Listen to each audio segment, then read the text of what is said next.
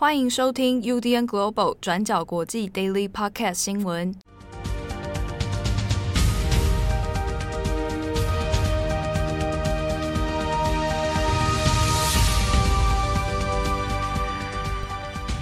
Hello，大家好，欢迎收听 UDN Global 转角国际 Daily Podcast 新闻。我是编辑七号，我是编辑慧仪。今天是二零二一年十一月三号，星期三。好的。今天星期三来讲几则重大的国际新闻啊。第一条，我们先来看一下美国的选举。诶，现在美国呢，在当地时间十月二号的时候，有一个所谓的非大选年的选举哦，off year，就是它不是在大选年发生的一个地方选举。好，那现在在维吉尼亚州、纽泽西那都有州长的选举。此外呢，像波士顿还有纽约啊，也有市长的选举。好，那之中我们要特别提的是维吉尼亚州。维吉尼亚州这次的选举算是一个风向的指标，也特别重要。那现在很多的美国媒体其实也都会特别关注这一条。那我们来跟大家来稍微讲一下它的背景脉络。维吉尼亚州的州长选举呢，那现在已知我们录音的时间，其实它的结果都大致已定了哦，会由共和党的候选人格伦杨金 （Youngkin） 啊，那他来获胜。打败了民主党的麦考夫，好，那这个算是这翻盘了啊。那因为先前的维吉尼亚州的州长都还是民主党的天下，这边要来谈一下，就是维吉尼亚州它的特别之处。那维吉尼亚州呢，过去其实有蛮长一段时间，有将近二十年的时间，几乎都是由民主党所拿下。好，我们看一下，如果以州长来看的话呢，二零零二年到二零一零年的州长都是民主党。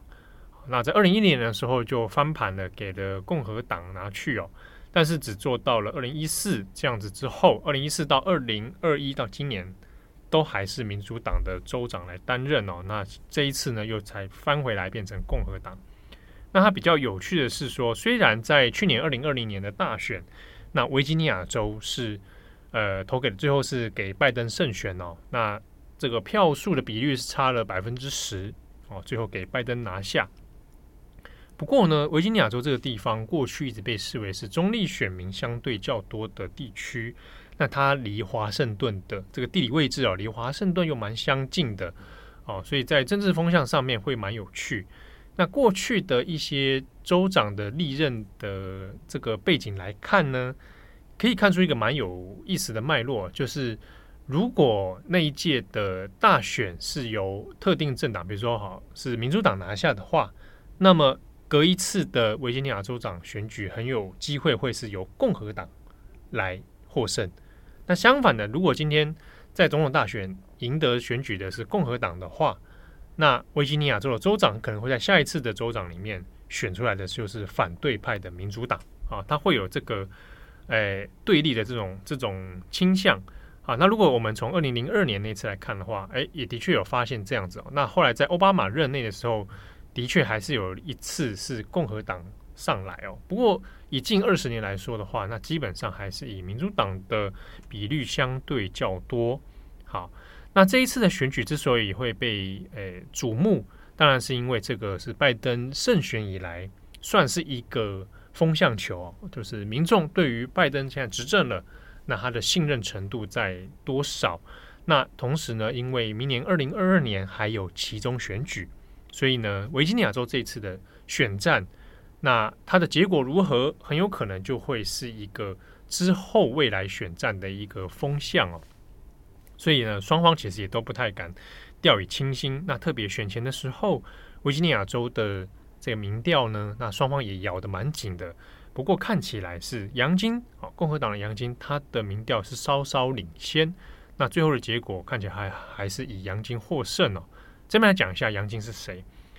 那他是共和党人，但是呢，在政治上算是一个新面孔啊。过去比较没有那么多的知名度。早年呢，他也算可以这样讲，他算是一个政治素人啊。那早年是做这个民间这个商业集团的 CEO。那川普也支持他啊。川普在这一次选举里面就有公开的，就是哎支持 Youngkin 这样子，共和党人嘛。好，那特别的是，共和呃杨金自己呢，有点跟川普保持距离啊，在选举当中，其实呢都若有似无的，就是尽量没有跟川普靠得那么近哦，那或者是提及川普的名字，这一方面也是考量说维吉尼亚州在川普任内其实对于川普的好感是很低的。好，那所以共和党本来在这样的地区要获胜，需要一点这个努力哦。那这个脱离川普的这样路线，可能是相对比较能够打的一个战术。好，虽然杨金跟川普有所切割，可是呢，就政策面来说，就他的政治光谱来说，他其实跟川普没有什么太多的差别哦。比如说，杨金他基本上还是一个保守右翼的这个角色，然后呢，他在选战当中所提出来的一些政见，比如说反堕胎，比如说反对学校去推广种族批判理论啊，那或者是说，对于现在的疫苗政策里面。他会反对说不要强制施打，好，那诸如此类的一些路线呢，基本上跟保守右翼啊，那跟共和党的一些政策是相同的。不过呢，我们后面来看一下，就是诶，在这次选举里面，哈，最后是由杨金拿下，选民之间所关心的主要议题，基本上多数还是以。疫情之后的相关经济复苏为主哦。那刚刚提到了像这种呃教育问题啊，那所谓的文化论战的问题啊，那堕胎的问题等等啊，那并不是在排位非常前面，但是呢，在维吉尼亚州至少能够巩固一些保守派势力的一些话题哦。好，那这个结果初步出来之后，基本上就是会被研判成可能是对拜登的一次不信任。那共和党来说呢？也可以查知一些，诶方向哦，就是这样的打法，选举打法应该是有用的。比如说脱离川普的路线哦，尽量不要跟他靠得太近啊，或者是说，诶让川普的角色更明显哦。那通过这样的方式主打一个呃更加亲近民众的这样的形象的话，说不定会是一个逆转的方式哦。那像杨金他在选战里面就是一个形象，就是那种。邻家好爸爸啊，那关心你的家庭这样的这种角色，好，好，所以在这个选举里面，呃，结果出来之后，那拜登第一时间虽然他人不在这个，他人还在开会哦，但他是说啊，这个 off year 就是这种非大选年的时候，off year 的时候呢，你总是没有办法预测结果啊。这个是拜登当然是有一点开玩笑的说法，的确就在在 offear 的时候，他比较没有办法，哎，跟着。选战主轴来操作哦，所以呢，这个是目前的一些状况。那在这次选举之后，可能有望是要观察一下接下来在民主党跟共和党双方的一些呃准备态势会是如何。好的，那接下来第二则，我们来更新一下伊索比亚还有提格雷之间的内战。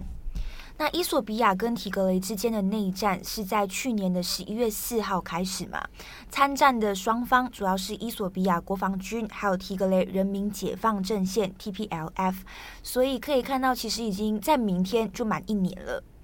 那这一年当中，其实发生了什么事情？我们等一下会跟大家稍微补充。先说一下目前最新的状况是，在十一月二号星期二的时候，伊索比亚政府宣布全国进入为期六个月的紧急状态，而且及时生效。那这主要是因为提格雷人民解放阵线原本呢是节节败退的，但是到现在这几个月以来，他已经成功的反攻了，甚至在最近也有表示他们要进攻伊索比亚的首都。那还有消息传出来，目前 TPLF 这个人民解放阵线的前锋部队距离首都只剩下几百公里而已。然后另外再加上提格雷人民解放阵线在上个星期日的时候，有攻下了伊索比亚中部的一个战略枢纽，叫做德西市。然后就有传出，他们目前现在已经跟另外一个反政府的武装部队联合起来，截断了政府国防军其中一个补给路线，所以也就让中央政府现在非常紧张，也才宣布了这个紧急状态。好，但是在紧急状态之下呢，伊索比亚政府是有很多的权利的，像是他们可以设立路障。中断交通，实行宵禁，然后允许部队来接管部分的地区，而且他们不需要逮捕令就可以拘留任何怀疑跟恐怖分子挂钩的人士。那同时，他们也可以让还没有达到兵役年龄的人参军作战。所以，像是政府也有宣告，在首都所有的市民在未来两天之内必须要登记武器，全民要准备来保卫这个首都城市。好，那在这之中，如果你违反了紧急状态的话，也会面临三年到十年的监禁。但是我们也要特别跟大家讲的事情是，因为现在伊索比亚境内，他们大部分的通讯是被中断的，再加上他们的记者采访也是受限的，所以相关战局的描述目前是比较难以被核实的，只能从外媒的报道还有双方各自的说法之中来跟大家就是更新。那讲完最新的状况，我们来更新一下，所以这一场内战在这一年里面发生了什么事情？好，简单来说，伊索比亚跟提格雷之间的内战在去年十一月四号的时候开打。那主要原因是因为提格雷州是位于伊索比亚的北部，那过去呢一直是由提格雷人民解放阵线来执政的。那因为在去年的一场选举当中，这个提格雷人民解放阵线就不满这个政府军他们在选举上面的一些问题，所以双方就爆发冲突，也就开始了内战。那随后呢，总理阿比就下令国防军要进军，就是提格雷州。那接着呢，还联合就是邻国厄立垂亚的军队一起来击退提格雷人民解放阵线，最后是宣布全面控制提格雷州的。那我们补充一下，这个厄利垂亚军会参战的原因，是因为他们就位于提格雷州的旁边，过去也跟提格雷州之间有一些边境上面的冲突跟争议，所以这一次加入政府的国防军一起参战，也就代表说他们可以一举歼灭他们的这个死敌提格雷人民解放阵线。好，那在这一场内战爆发的过程当中，各方的军队，不管是国防军还是提格雷人民解放阵线，是一直传出他们屠杀平民还有性侵平民的事件。那此外，因为还有其他地区的武装分子加入，所以也就让这一场内战变得越来越复杂，甚至是已经从提格雷州蔓延到其他附近的一些区域了。那但是在今年六月，情势有了一个反转。我们刚刚提到，原本是政府国防军打赢这场战争的嘛，可是到最后，提格雷人民解放阵线在六月的时候宣布，他们重新占领了提格雷州的首都，所以变成是政府军溃逃了。那接着情势就开始演变成我们现在看到的状况，就是他们的声势越来越好，甚至是已经宣布他们要进攻伊索比亚的首都了。好，那以上就是现在最新的进度。我们在九月的时候，其实有做了一集重磅广播，去谈这一场内战会不会蔓延到伊索比亚的其他地区，以及这场内战当初爆发的时候，牵扯到当地的哪一些历史遗绪。那欢迎大家去听，叫做《一亿国民的内战仇杀：伊索比亚提格雷战争的逆袭怎么了》。那我们也把它放在资讯栏上面。对对对，啊、这集是由郑红跟慧仪。对对对，啊，两人这个共同搭档出集，首次搭档。好，那欢迎大家来参考。好，那节目最后我们稍微来谈一个新闻哦，是在昨天深夜的时候，中国发生的事情，就是中国的女子网球的好手啊，彭帅，那在昨天晚上大概是十点多钟的时候，在个人的微博上面发表了一篇很长的文章。这篇文章里面呢，指名道姓指控了前中国的国务院副总理张高丽，啊，曾经有对他发生性侵的这样的行为。好，那这篇长文在出来之后，大概没有多久哦，那几十分钟吧，二十分钟、三十分钟左右，那就被下架了。好，那被下来之后呢，相关的讨论一开始还找得到一些蛛丝马迹，但后来也都变成了敏感字。彭帅、张高丽这几个名字基本上都会变成敏感词哦。好，那我们稍微大概提一下彭帅的这一个文字内容哦。那也先讲一下彭帅这个人是谁。彭帅呢，如果有看网球的话，大家可能还有点印象，因为他过去跟谢淑薇，台湾谢淑薇是搭档。那彭帅是一九八六年出生的，在跟谢淑薇搭档里面呢，二零一三年的时候拿下温布顿的女子双人比赛搭档，那就。夺夺冠哦！那二零一四年的杜哈公开赛，然后还有法网公开赛都拿下冠军。那在当时呢，排世界排名是非常厉害的一个选手。好，那彭帅呢就在微博上面讲了这个蛮长一篇文字，里面大家提到说，呃，之前认识了这个张高丽哦，国务院的副总理。那在一些契机之下，就是张高丽约他去打球，那后来也约到在北京的家中。那之前也在天津啊，也有有碰过面这样子。那中间就有发生了一些，呃，就彭帅的文字的说法，好，就并不是自愿的一个性关系这样。那中间呢，可能双方的感情又有一些呃藕断丝连哦。那可能有发生就是婚外情的这样的状况。好，那长篇的文字里面都有指控了，就是张高丽对他的。呃，始乱终弃，哈，等等这样的一些情势，然后还有包含张高丽的妻子康洁，哈，也都知情的这样的状态之下，哈，那彭帅当然自己有受到了很严重的身心的伤害，后来呢，就选择在微博上面把这整个事情呢，巨细靡遗的有做做了一个这样子的陈述哦，好，那所以第一时间其实蛮震撼的啊，因为呃。不不不只是说彭帅这个人的地位算知名人士之外，指控的这一位张高丽，虽然在台湾可能比较少听过这个人哦，但他也至少是曾经是前国务院的副总理，而且呢，也是中共的这个中央政治局的委员哦。中央政治局就是过去我们有时候常会讲到中共最高的决策核心集团啊，所以以层级来说非常之高，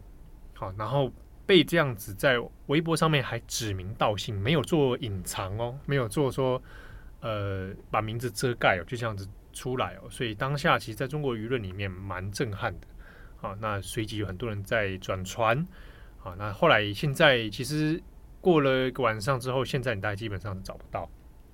不过那个文字都有被备份了。好，你在其实你去搜寻彭帅的 wiki。就有人把整个那个文字的图片有放上去，那其实台湾很多新闻报道他也都做了他的文字报道了。哦，那国际媒体相对少，因为这个第一时间没有办法判断它的真实性是什么。那我早上看到大概是日本共同社，好，他们做了一个快讯，很简单的报道，但有强调说真伪不明。那共同社它是北从北京发讯息出来哦。好，那这个事情出来之后，大家可能会想，那张高丽。到底是谁？哈，为什么他会这么重要？这边看一下，张高丽呢，是一九四六年出生，他跟彭帅就相差了四十岁。好，那他呢，过去是在广东，他是福建人啊，啊，福建晋江人，但他过去在政治历练上面，广东、山东、天津都待过啊，算是历任要职。那后来也就成为了国务院的副总理。啊，那也是中共的中央政治委政中央政治局委员里面是第十七届跟第十八届的委员。啊，那这个任期当中刚好过了这个胡锦涛到习近平的时代，啊，十七十八届。不过呢，他在二零一七年那个时候是中共十九大召开的时候啊，这个要换届了啊，政治局委员要换届了，他在第十八届的时候就被换下来。那换下来这件事情，当然当初其实，在一些中国政治相关新闻里面，算是一个风向了。因为张高丽是江泽民派系，就所谓的江派的人，那所以每一次在换届的时候，大概都会大家会留意说，那江派的人还会在里面占多少人？他的排名顺序会是多少？那后来张高丽就在十八届，二零一七年的时候被换掉。好，那剩下接替的是韩正。应该也就是现在的中央政治局委员里面唯一一个还是江西的人嘛。好，那后来呢？二零一八年的时候呢，这个张高丽他也就从国务院副总理也就退休了哦。那基本上就是处于一个现在是远离政治核心的一个状态。好，那大家就会想，你第一次看到这个新闻的时候，其实还是会有点疑惑吧？很多人也是在猜到底为什么发生这样的事情。嗯。好，然后因为一来是删除新闻的速度蛮全面的，我们现在搜寻，你在微博上没办法搜寻彭帅、张高丽。我昨天在晚上大概十一点、十二点的时候，如果你在微博上面搜寻彭帅，他是还会出现彭帅的个人微博账号的。嗯、但是你今天在微博上面搜寻彭帅，是个人账号找不到，我们要透过 Google 就是你因为“彭帅”这个词现在变成敏感字，所以你没有办法在微博这个平台上面输用“彭帅”来搜寻。对，但是彭帅账号还在，所以你如果假设你是用 Google 搜寻的话，你还是可以找到啊，彭帅的账号就出现了。点进去，他大部分的文章删掉了，嗯、啊，只剩下今年一月八号他祝自己生日快乐。对，啊，就剩下这个部分哦。那其他东西基本上都变敏感词。啊，彭帅啦，张高丽啦，啊，一度那个网球啊、嗯、变成敏感词，那很多人就用绕绕的方式来讲嘛，比如说什么大瓜啊，因为吃瓜群众要吃瓜嘛，嗯、啊，所以那个大瓜就指大新闻出来了。也有人说这个瓜大到没有办法吃啊。对对对，因为因为很震惊啊，就对于中国人来说也很震惊。好，那这个还有用把彭帅就是用这个英文嘛，啊，拼音的方式 P.S。有些是变成菩萨，菩萨了，对，朴树啊，对，那还有彭于晏好帅，嗯，好这种这种迂回的方式去讲，那其实也找不太到什么内容啦。哦，第一时间的一些留言的备份或转传备份，大概有些海外的这个媒体去去 copy 了哈。所以如果你假设你去在 Twitter 上面找得到一些这种截图，嗯，好，不过当然很多人也在疑惑说，到底为什么会在这个时间点发生这样的事情？比如说，因为刚好下个礼拜一，哎，十一月八号的时候是六中全会要开始了，所以有人在想啊，会不会跟六中全会有关啊？或者就想到说，又是习派江派在内斗，啊，要又要再斗江派的人之类的，啊，这些都是臆测，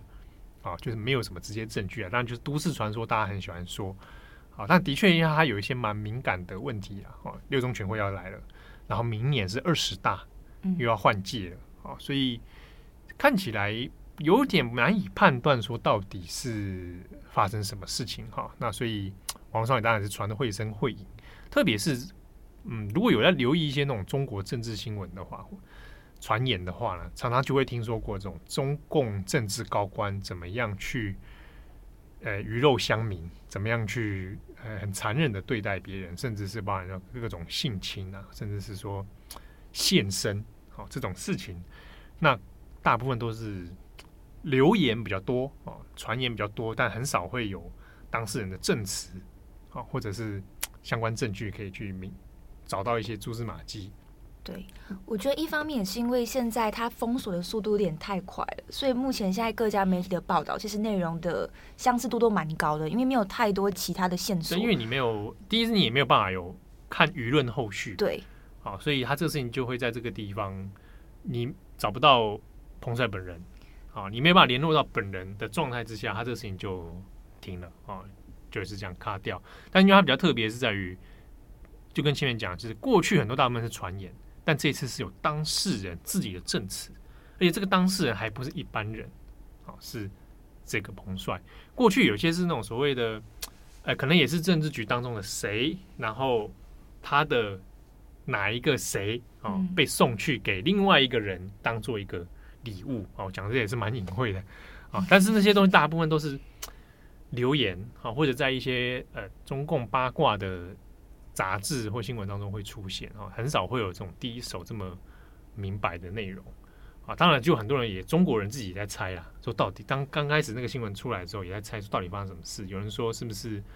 带风向，有人说是不是要盖新闻。当然就应该不太是盖新闻了，因为这则新闻就已经被盖下去了。对对对，这个呃，很多人常会讲说，是不是要呃，比如说是要遮什么新闻啊，带什么事情啊？哦，这个第一时间哈、哦，如果有这些这种判断，但其实中共要盖新闻或者带风向，其实还是有迹可循的，可以找到一些现象去判断。但这个这个显然不是啊。呃，最近如果大家要讲那个带风向跟盖新闻，就李云迪啦。哦，对，大家就会说啊，李云迪的事情怎么突然冒出来？是不是要盖什么？但是就看因为之前不久不就沈阳爆炸嘛，然后这个就是李云迪的事情，所以那时候有一个自己的自嘲是中国最好不要发生任何天灾，不然就换谁去嫖妓，对不对？对，好，那是开玩笑啦，就是说到底是不是真的有这样的因果关系，这个不好说。嗯，但就是一个中国人自己看了也会觉得好笑的一个现象。不过就彭帅这个事情，其实。我觉得我自己当初步看哦，嗯，我觉得我自己第一时间的想法是，它可信度蛮高的，嗯，啊，因为我不觉得彭帅有任何的理由需要冒一个风险去做这个事情，而且涉及的这个人物非常敏感。对，因为你已经点名了，如果你没点名，我还觉得哎，这事情想一下哦。但是他点名了，这么他自己最后文中有说他这是飞蛾扑火，哦，那我觉得事情有一点点苗头是不太对的，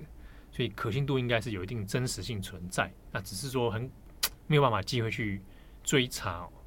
那它里面其实也有提到的一件事情是。他没有手上没有任何的证据跟录音，对啊，因为对方会很留意他有没有留下任何的证据，他也有点先点出这一点，所以我们确实也不知道这当中发生什么事情。对啊，而且以他的描述来看的话，我们现在就当然就只是就彭帅他自己的文字来、嗯、来推推导的话，就他的那个描述状态是两人认知的关系应该是婚外情、嗯、啊，那这种状态下你未必说你。你在婚前，你天天带一个录录音笔在身上，对不对？那看起来这个以彭帅的情境上，好像并不是会有要先事先收集证据这件事情。嗯，对啊，所以这也就变成说，哎，有些中国网友在那边说，啊，你彭帅讲啊，搞不好你胡乱啊什么的。对，也有也有一派的网友是这样子认为的，确实。对啊，说啊，就是说啊，政治的筹棋子啦，一定是就谁来利用他来斗这个江西啊之类的。甚至也有一些非常仇恨的言论，是直接攻击彭帅的外表的。哦，对，又有这种这种也有，就是很过分。就是说啊，你这样子的人也可以或什么？对对、哦。那就是说啊，怎么不去找年轻一点的啊？啊，彭那个张高丽都几岁了啊？之类这种，老实说对，对对对，事实也没什么帮助。对对啊，哈。但哎，啊，不知道彭帅现在人状况如何啊？虽然微博还在，但这个恐怕也是后后果会蛮严重的。下面第一时间，其实有一些网友就是表明说他马上截图了，然后希望彭帅现在人是平安的，这样。对啊，好，那这个后续不知道还会有什么样的发展哦，那我们也会留意看看。嗯，好，那今天的 Daily Podcast 新闻，我是编辑七号，我是编辑会议，我们下次见，拜拜，拜拜。感谢大家的收听，想知道更多详细内容，请上网搜寻转角国际。